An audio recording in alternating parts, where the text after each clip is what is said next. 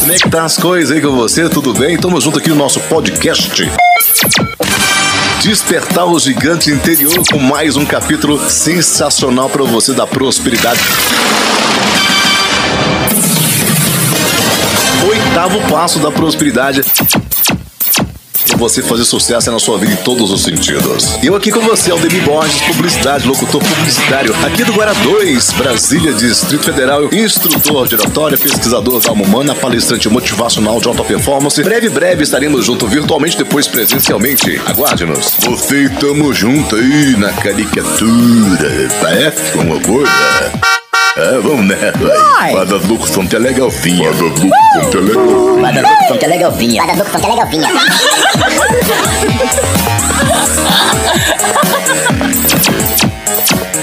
Dons e talentos são as maiores ferramentas que temos contra a pobreza e a falta de realização. A falta do autoconhecimento é a maior causa do fracasso, pois quem tem consciência dos seus verdadeiros dons naturais pode produzir diamantes, pois já descobriu que sua alma é feita de um material superior. Nossos dons e talentos são as maiores ferramentas que temos contra a pobreza e a falta de realização. A falta do autoconhecimento é a maior causa do fracasso, pois quem tem consciência dos seus verdadeiros dons naturais pode produzir diamantes, pois já descobriu que sua alma é feita de um material superior. Conhecer e usar seus dons e talentos. É como se Deus tivesse nos dito: Meu filho, você vai nascer na terra e vai ser muito próspero, mas será necessário utilizar os seus dons, talentos e trabalhar com muito amor. Mas quando ele disse a palavra próximo, nos mergulhamos ansiosamente em direção à terra e não terminamos de ouvir o restante da recomendação. Você tem dons e talentos, descubra quais são eles e comece a colocá-los em prática. A sua saúde física e emocional depende muito desses talentos. Pessoas que não utilizam essa energia criativa bloqueiam o seu fluxo energético e adoecem física e emocionalmente. Canalize seus talentos com o propósito de melhorar a vida das pessoas. Esse é um excelente caminho para encontrar prazer, equilíbrio e crescimento em sua vida. Embora muitas pessoas insistem em dizer que não sabem fazer nada de especial, todos nós temos todas as ferramentas de que necessitamos. Como descobrir seus dons e talentos?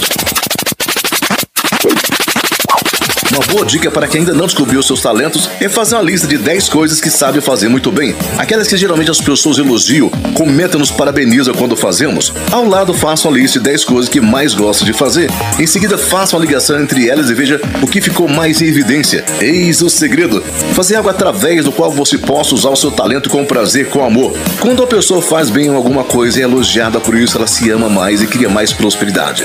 Atualmente, no mundo tão competitivo, aprender a utilizar os dons e talentos é a única forma de se manter vivo no mercado de trabalho. Não dá mais para procurar uma profissão apenas pelo que ela pode oferecer de remuneração, porque isso faria com que o profissional comprometesse seu talento e ainda poderia ficar limitado concorrendo com pessoas que têm toda a aptidão para aquela vaga. Quando não estamos trabalhando com nossos dons, tornamos-nos profissionais medíocres. E o mercado não aceita mais essa categoria profissional, a não ser que seja para pagar baixíssimos salários. Então, o caminho inicial é se conhecer, descobrir os dons e talentos e principalmente como utilizar esse potencial para atender o mercado de trabalho. Em grandes empresas, durante a entrevista, o selecionador mede o nível do autoconhecimento do candidato e se este tiver uma autopercepção muito rasa, suas chances ficam extremamente comprometidas. É importante lembrar que todas as pessoas são dotadas de inteligências diversas e competências. Não existe alguém que não tenha capacidade. São poucos que acreditam que podem ser prósperos e bem-sucedidos. Acham que viveram com as mesmas condições que nasceram que se puderem melhorar, o farão sem muitas expectativas. Essa falta de fé em si mesmo inibe qualquer pessoa a prosperar, pois seus recursos, dons e talentos ficam adormecidos escondidos como pérolas em ostras.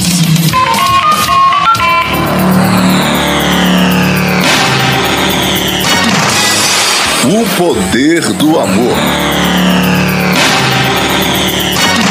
Dá para imaginar um famoso pintor de quadro criando uma obra por obrigação, reclamando porque é segunda-feira e que é um saco ter que trabalhar? Pessoas próximas e bem-sucedidas amam suas profissões, estão acima do tempo e do espaço. Quando o trabalho esquece da hora, não ficam pensando nos feriados e nos finais de semana. Essas pessoas sentem alegria em trabalhar e chegam até a encontrar no trabalho uma fonte de prazer e satisfação. Sem dúvida que o resultado de quem trabalha com amor e satisfação é muito superior se comparado com aquela pessoa que está trabalhando apenas por dinheiro e estabilidade. Não precisamos ir muito longe para perceber a diferença que o amor faz.